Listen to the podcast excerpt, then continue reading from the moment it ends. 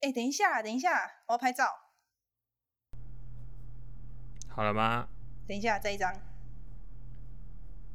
所以可以吃了吗？等一下，我换一个角度。干呀鸡巴！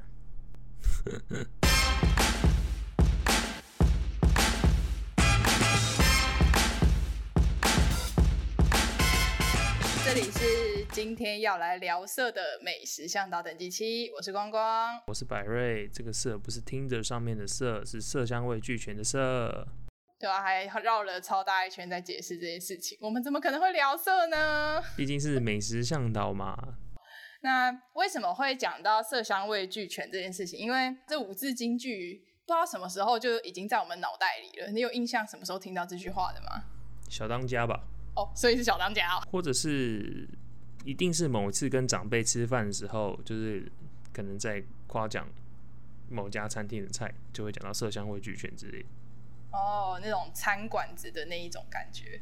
对，而且好像你是中菜那种感觉。哦，就是一个非常 China 的，对同路人，好没有？非常 China 的讲法。好，对啊，那其实。就是在自己的料理跟吃饭的体验回忆，的确颜色这个事情都是占了蛮大的比例的。比如说，就是你在摆盘最后，你可能就点了几片叶子，然后你的整个格调就拉起来了。然后或者是有些会用一些好看的餐具，尤其是现在那种食物摄影，真的蛮兴盛的。哦，就蛮多网络课程啊，还有实体课程都在就是教你怎么用手机拍出相机品质的美食照片。嗯。但是其实这些东西啊，很多都是骗人的啊，很多都是骗人的。怎么说？好啦，不是骗啦，就是他们都是呃经过巧思的，就是它不一定是你煮出来再拍照，而是可能比如说我煮到一半，我先拍照，然后我再继续把它煮熟之类的这种。哦，就有点像是广告摄影这种感觉。对对对，我觉得其实最明显的应该就是像麦当劳吧。哦，对啊，你有被麦当劳欺骗过感情吗？你说他看起来很饱满的大麦克，实际拿到其实好像被人家踩过一样吗？就是像出车祸的大麦克，对。你知道麦当劳有一样隐藏的员工训练，就是说你可以把你的汉堡拿去给柜台，跟他讲说你希望你的汉堡长得跟照片一样。哦，真的假的？你试过吗？我有朋友试过，就是他会帮你塞过一次。哦，哎，这可以去做实地考察，哎，你下次试试看好不好？我不敢，我着急不敢的。为什么？但我我真的看过有人做过啊，拜托啦，因为我不吃麦当劳，所以我只能拜托你。靠药，但我觉得这很 OK 啊，会吗？哦，我觉得不会啊。哦，因为因为对我来说，就是我去点麦当劳的时候，我就知道我不一定会拿到跟他的广告连接近都不敢奢望的前提。等一下，这是不是有一点？这是不是有点奴性的成分呢？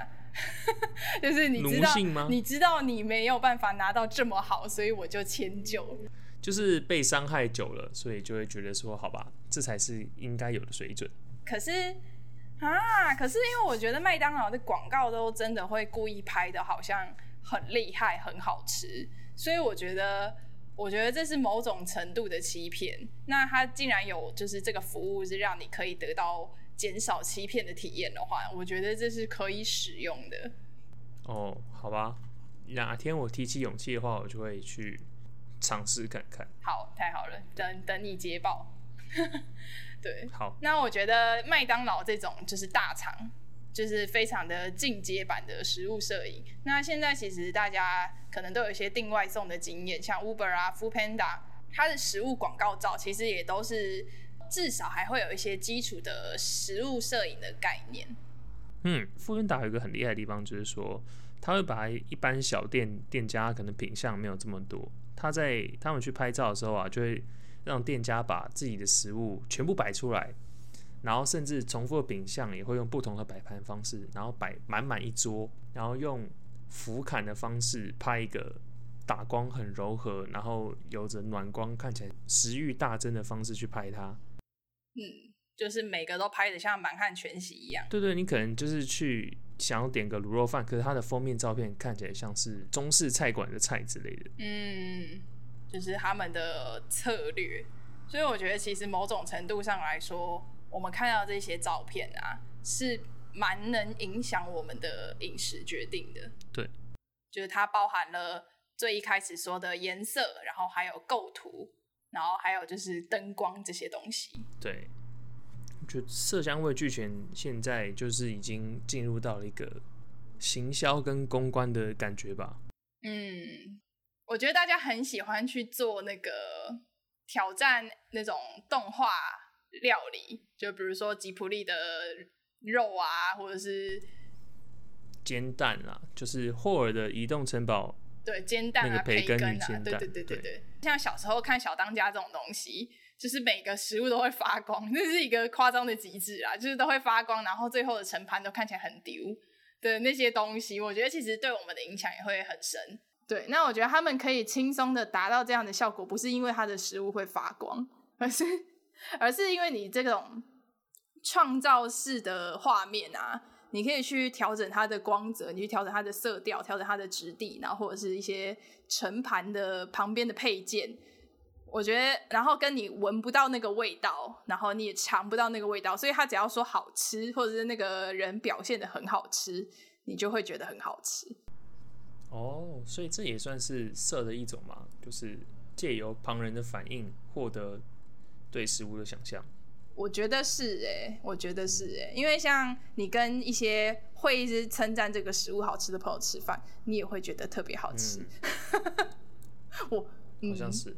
那我觉得最好的举例，你会知道不好吃的，就是像那个小当家不是最后的满汉全席搬了一个豆芽菜的凤凰吗？哦，对。它其实就豆芽菜啊，它只是拼成凤凰而已啊。可是我觉得豆芽菜很好吃 耶。不是不是不是，我的重点是他用一个很简单的豆芽菜拼成一个凤凰，但是他没有去改变，就是豆芽菜有哦升级的感觉，他只有在视觉上做了这好件事情。吃不到哪里去这样子。对对对对对，可是皇帝的反应就特好吃。所以我们就被皇帝影响了。嗯这样讲可以接受。这算是一点点仪式感的部分吧，我觉得是蛮值得去营造的一个点。对，嗯，那我还在做这个的努力，因为它其实真的会花你一些其他的时间，因为你可能要想它的这个构图啊，然后它的盛盘方式啊，或者是它的各种方面，就是你除了把它煮完之外，你还要去想的东西啊。对我，我有点疲于做这件事情，但是因为要经营 IG，所以我还是有努力。这真的是需要一个长时间的经营或者是训练才有办法对，他很需要经验。展现出食物的美好。对，没有错。对对对，百瑞他其实是有在注重摆盘的哦，这跟我完全不一样哦。诶、也不是注重，而是说我会欣赏或者是就是感受到就是食物的美好这样子。嗯，就是他开始有感受到食物最后的呈现方式，就是它也是色的一环，那它可以带带给你这个饮食有更好的体验。那百瑞要不要分享一下？你说就是你最近的小小心得啊？我觉得所谓的盛盘体验，它不一定是一个豪华的感觉。我觉得最能够引起我食欲的盛盘方式，比如说你是一碗卤肉饭，然后加上一个煎蛋，可是你分两个盘子出来的话，就会觉得说，哎、好像是两个很平凡无奇的东西。就是一个 boring 的方法。对你把两个东西尬在一起，香浓的卤肉饭叠上一个刚煎好的半熟荷包蛋，然后把它浓郁的蛋黄撇开，然后蛋黄流到它的饭上的时候，你光看那个画面，你就会觉得 Oh my God！就是你觉得成盘对摆盘，它还包含了一个 food porn，就是一个加分到不行的状态。你要这样讲也 可以啦，对，就是你你看日本的那个料理节目，他都会请来宾把那个菜夹起来，然后 squeeze，然后那手一直抖，一直抖，一直抖。对，但我真的，我后来发现其实手不会那么抖啦，大家。对对对对，就手一直抖，反 如果你真的那样抖的话，你可能是有一些就是就是自律神经的失调咯，可能要看一下医生哦。可是这个操作真的是很很厉害，没错，就是它会激起你的食欲，就是你你可以感受到那个食物的质地在他手中的抖动这样子。那像我就是觉得说自己平常有一个很简单，但是又可以促进食欲的摆盘方式，就是说你的面呢，用你的筷子夹起来以后放到碗里面，把它旋转转成一个螺旋状。嗯，就像外面意大利面都会这样。对对对，就是这个动作可能只花你两三秒，然后你就会觉得说，哇塞，这个面看起来很好吃。然后你就沿着那个螺旋状把你的其他配料铺上去，就会有又有点像拉面那种感觉。然后在上面再撒一点葱花，整个等级就都不一样了。对，没错没错，可能整道菜的色彩都是偏暖色系啊，或是偏白。然后如果撒上一点点绿色，就是葱花之类的话，就会让别人食指大动。对啊，我在这边做一些小补数，因为其实很多食物最后煮出来都是比较偏黄土色，所以你只要加，比如说呃，paprika。或者是再加一些绿色的香料的切碎的香料啊，然后或者是什么九层塔啊，或者是一些葱啊，刚刚提到的，就是有红色加绿色加黄色，它就会是一道看起来很丢的餐点了。对对对对对。那我这边再做一些补数好了，因为其实刚刚有提到那个食物摄影，那呃，因为我最近有在跟一个朋友在做才艺交换，他就跟我讲说，食物摄影其实很多是有做一些。呃，小手脚的，不是说它假，但是它是有做手脚。比如说你刚刚说的面好了，你在看这个食物摄影的时候啊，它通常是会在你的那个面的碗弓的底部再叠一个小碟子，然后就是把整个面体撑高，然后再加汤。对，所以就是你会想说，哎，这样一团面怎么看起来这么沉在底下？就是你平常自己吃的时候，但是其实你这个拍照可以拍成那样，是因为它有一些小道具。对哦，真的。然后或者是像咖喱这个东西啊，其实很难拍的很好看哦，因为你把菜拿进去炖，不管是比如说红酒炖肉啊，或者是咖喱，就是这种长久炖煮的东西，它最后都会是那个酱汁的颜色，它其实是不好看的。所以它可能会在拍照的时候炖好的那一锅东西，它再加一些半熟的或者是生的食物块，就是拿上去点缀。就是它会跟你最后真实呈现的会有一点落差，但是这就是一个食物摄影，那它也可以促进你的食欲的一些小 paper。那会被骗到的人就会被骗到。对。那我要来分享一些广告业界的可怕秘辛。可怕吗？不是有趣吗？嗯。好，来。嗯，既可怕也有趣吧？你知道他们拍松饼的时候啊，那不是有淋淋焦糖上去吗？嗯，对，其实呢，在拍拍片现场，它不会淋，不一定会淋真的焦糖，它有时候会淋焦油，或者是比如说生鱼片啊，这底下不是它会有冰块吗？嗯，那些都不是冰块哦，那些可能是玻璃或者是呃塑胶砖。好痛哦！我我是说鱼的部分，嗯，哦，那那个鱼也不能吃的啦，就是它应该上面有。会喷一些，比如说二氧化碳，它会让它的鱼变得更鲜艳。我记得是二氧化碳还是一氧化碳？但我觉得这其实是变相的食物浪费。不是变相，它就是食物浪费。它就是食物浪费，就是它是严重程度的食物浪费，因为它就是真的都不能吃。然后你那个狂拍照，然后到食物冷掉的朋友，他就是轻微程度的。食物浪费，狂拍照让食物冷掉，可能是美食罪之类吧，就是它让美味流失。但是商业摄影上面可能就是真的是浪费食物了。哦，对，所以其实大家不要这么容易的被照片给呃吸引跟被影响，就是一个食物好吃这件事情是可以从很多层面去做判断的，就不单纯只是照片。至少 Google 算是一个公道博了啦。对，那我的我看 Google 的方法不是看照片，我会看评论，然后我会点最新评论，我不会看最高评分跟最低评分，就是我会看最新评论，就是看他们讲了什么东西。那他们有一些观点跟我的标准是差不多的，我就会愿意吃。对，这是我的看 Google 的方式。我是真的很在意的店家，会所有评几乎所有评论都会看一下，高的低的。哦，你说几千折的那种你都看完？呃，不会，不会全，不会几千折不会都会看完。我会看一下五星的，就是应该说，如果一千折里面有四五百折都是落在三星跟四星，那我觉得我会把三星跟四星的大概看几项，问题在哪或是好吃在哪。对啊，我觉得这个就很吃，就是大家写 Google 评论写的用不用心。那光光我自己是觉得我写的很用心的，大家可以看一下。自推，毕竟我们是美食向导嘛，所以你不用说我们，你又没在写。不是啊，我们是嗯，team team team，对。OK OK，we are team。OK，对，那呃，team of 光光有认真在写。竟有百瑞没有在写。啊，随便啦。因为百瑞其实对晨盘没有那么排斥，但是他对拍照有稍微排斥，所以我有时候 他录完实物单元，我叫他哎、欸、照片呢，他其实都蛮痛苦的。对，因为所以我在这边跟你 say sorry。其实我的痛苦不是说除了拍照很困难这一点，而是说我东西做完，我晨盘完就已经到了我忍耐的极限了，我就直接哎呀全部吃光了。哎，你这样不行啊！你这样太快了。我花了一两个小时备料、煮饭，全部弄出来，然后超级无敌香喷喷，然后我还摆了盘，然后我现在还要再花个十几二十分钟把场地塞出来，然后打光拍照，我就觉得，哦，我呃我好饿。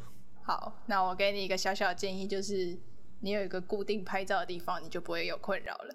You can try try，也可以啦，我可以我可以找个小角落试试看。因为其实我还蛮。不会被这些东西影响的，我觉得这其实是我的一个蛮强的能力的，就是我不会因为看到食物的照片好吃，或是它的形象照特别的漂亮而被吸引。你懂懂的那个意思吗？哦，所以那你会被什么样的东西吸引？比较是如果那家店他会认真的写说他的。比如说它的料理方式，或者是它的食材来源这些东西，或者是老板有一些经营的理念，我反而会优先去选这种店家。所以我去找一间店家，我都蛮会做一些作业的。比如说，反正就 Google Map，我就不会只是单纯只是看那个 IG 的相机先识的 Hashtag 之类这种，然后或者是就多去查一些资料这样。所以其实我我要找一个东西，我都会花很多时间。对，哦，哎、真的，因为其实说到 IG 啊，就是我发现现在很多年轻人，年轻人啊，就是比我年轻的人，他们年轻人，我们我们我几岁而已，Hello，我我们已经不，我们已经迈向中年了，你知道吗？闭嘴，好，继续。反正 anyway，就是他们现在呢，去一个地方吃东西啊，他们不会去搜寻 Google 评论诶，哦，他们会先从 IG 上搜寻诶，这个是很大宗的比例吗？很大宗的比例，就是超乎你想象的比例。哦，天哪！我真的好啊，就我真的老了。对对，就是可能比如说去宜兰，然后你就是什么 hashtag 宜兰美食什么的，然后前几名出来的那个贴文都是好几万、好几万在跳，但是很很常出现的状况就是说，那个照片都看起来超级漂亮，而且经过我专业的眼光判断，那一定是超级无敌修图过后的状态。哦，对啊，那一定是浮底出来的，直接把 A P P 讲出来。对 对。但重点是同同样就是看的很漂亮的照片呢，你如果放到 Google 评论去搜寻店家，它得出来结果不一定是好的评论。我还蛮常遇到，就是说食物照很漂亮，但是评论可能只有两三颗星，实际去吃也是蛮难吃的。哦，所以你其实有交叉比对的这个惨痛经验，而且还不止一次。大概对，大概有三四次，然后我每次都踩雷以后，我就。决定不再用 IG 寻找哦，这种我会小生气，但是但是就是后来知道这件事情之后，我就会就是尽量避免。对，哦，我会大生气，我完全没办法。真的假？对，你要讲讲你的实际大生气的故事吗？就是应该不是除了对 IG 这件事情，应该是我觉得说所谓的色香味俱全啊，就是你说色香味俱全吗？俱全，对，色香味俱全，不要抓语病，反正就是色香味俱全啊，它必须要是统一的，你不能，你不能只把色弄得好看，然后你的食物很难吃，这是我无法接受的。我也不能接受有些人，就现在有一个蛮大一个群体，就是说去某家网红店吃，或是不一定是网红店，他去吃饭就只为了打卡，甚至不是跟我同行的人，而是我跟朋友去某家店吃完饭，然后我们是非常能够理解这家店为什么好吃，可是隔壁可能就会有食物上来以后，先花个五分钟拍照，然后食物都已经凉掉了，或者是冰品都已经融化了，然后他们就是拍完照随便吃个几口，还没有吃完就说吃饱了吃不下了，然后就走了。那我们就觉得啊，fuck，给我吃。等一下，你刚刚是不是有影射一些族群？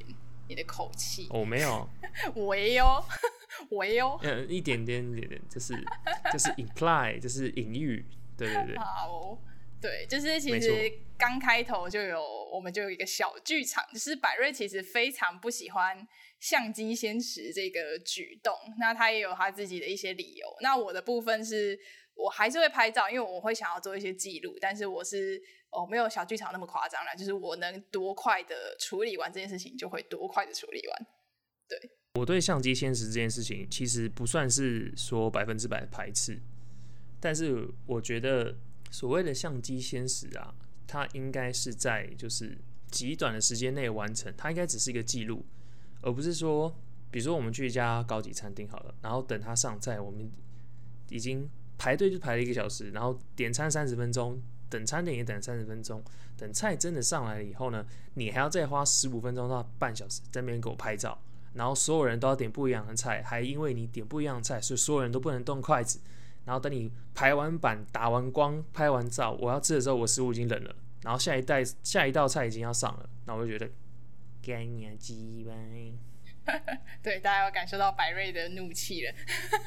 所以，如果就是对这件事情，应该应该是蛮多人会有这个共鸣的啦，对吧？我觉得这是一个互呃吃饭需要蛮互相的，就是有些人他真的会觉得要好好的拍一个漂亮的照，但是这个这其实是一个，如果你真的想要做这件事情，我就不推荐你跟你的一群朋友去做，因为你在消耗你的朋友的时间跟他们的体验。对，我觉得这这是一个蛮在人际互相的部分需要去注意的，因为吃饭其实跟我觉得吃饭就是一个人际交往一个很重要的过程。对，我是觉得你如果真的要照，可以就是你先说，然后尽量尽量照快一点，然后不要影响到其他人对食物的体验就好。嗯，对，对，好，那谢谢百瑞。分享了应该大很有很大一个族群不知道怎么抒发的痛苦，对啊，但是反正就是色香味俱全。你你说色香味俱全吗？俱干你 你不是为什么你今天一直嘴皮啊？你在那色香味俱全。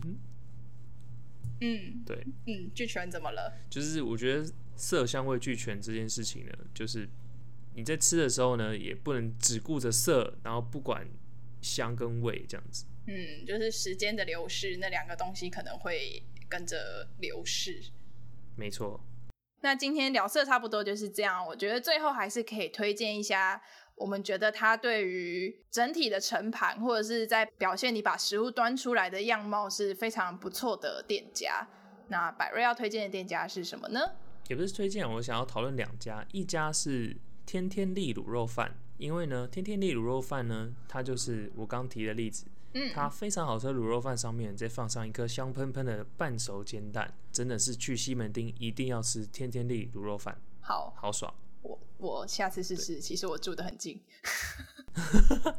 对你应该要吃吃看，真的好吃，但是它人很多。嗯，那我会愿意试试看，我去这边买附近好吃的卤肉饭，然后我自己用一个半熟蛋。哦，你这样怎么可以当美食向导啦？哎呦啊，好好，你就是说这边是名，这边是景点哦，啊，我们没有要去这个景点哦，我们去旁边也是很像的哦。啊，我觉得应该是这样啦，就是你可以买这家卤肉饭，然后公公住的很近，你可以来点半熟蛋。超级不合适经营 啊！对我现我是我是半熟蛋达人哦，所以我有机会我也会出一个半熟蛋特辑。如果某家店只有半熟蛋的话，应该也要倒了。好，那我第二家店想要说的是祥云龙吟，它是一家很高级的日式料理店。重点是我没有吃过，只是听吃过的人说。等一下，美食向导。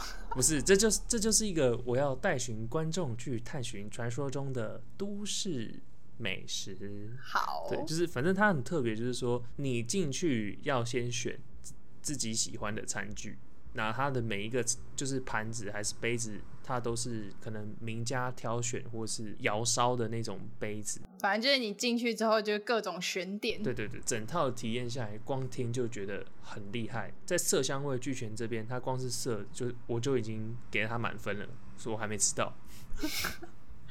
你这样不行，你这样不能当美食公道伯，你必须要自己体验了，你才可以这样说这种话。这就是现现在餐饮体验已经不仅限于食物了，就是整套下来的感觉也很重要呢。嗯，对，就是像你去买一些漂亮的杯子啊、餐具啊，它其实就是提升你生活的仪式感。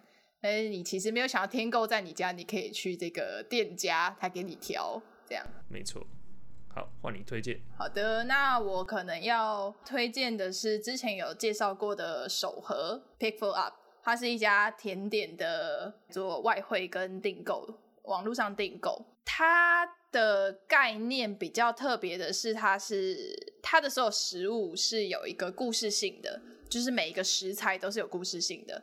那它的包装方式虽然它是会希望以减少呃一次性的环境垃圾为主，然后他还有特地去找设计师，然后每一季，然后每一期都会做不一样的外包装的一些小巧思设计。那你可能不会发现，因为就是比较在乎的就是制作人制制作者本人啊，对，但是他都有在放一些巧思进去。所以对你来说，色的部分其实也包含食物的脉络。对，然后跟他最后送到我手上的整体呈现。嗯嗯，甜点的确是会比就是可能咸食或主食来的更讲究这个盛盘或者是摆设。嗯，因为它本身就是一个精致的东西，所以它其实可以去讨论到很多面向，就是比起我们的日常饮食，你可能。想说我的日常就不需要这么高的，应该说你没有想要把你的时间、精力跟经费拨这么多的进到你的日常，但是你有一个非日常的体验的话，你就会愿意多花一点钱的东西。嗯嗯嗯，没错。好，那以上就是我们推荐的美食店家。今天的聊色差不多就是这样子的概念。那接下来就是香跟味，还没有想到可以聊什么，不过百瑞应该也蛮有。一些想法的 吃货的，好，那就期待我们的接下来的讨论。好，那喜欢我们的节目可以到我们的 apple podcast 或者是 first story 打五星评分。有什么想跟我们讨论的话题或是推荐的美食店家也可以去我们的 instagram 或 facebook 跟我们留言。好那今天的聊色就差不多是这样我是光光。哎我是百瑞那就拜拜。大家拜拜。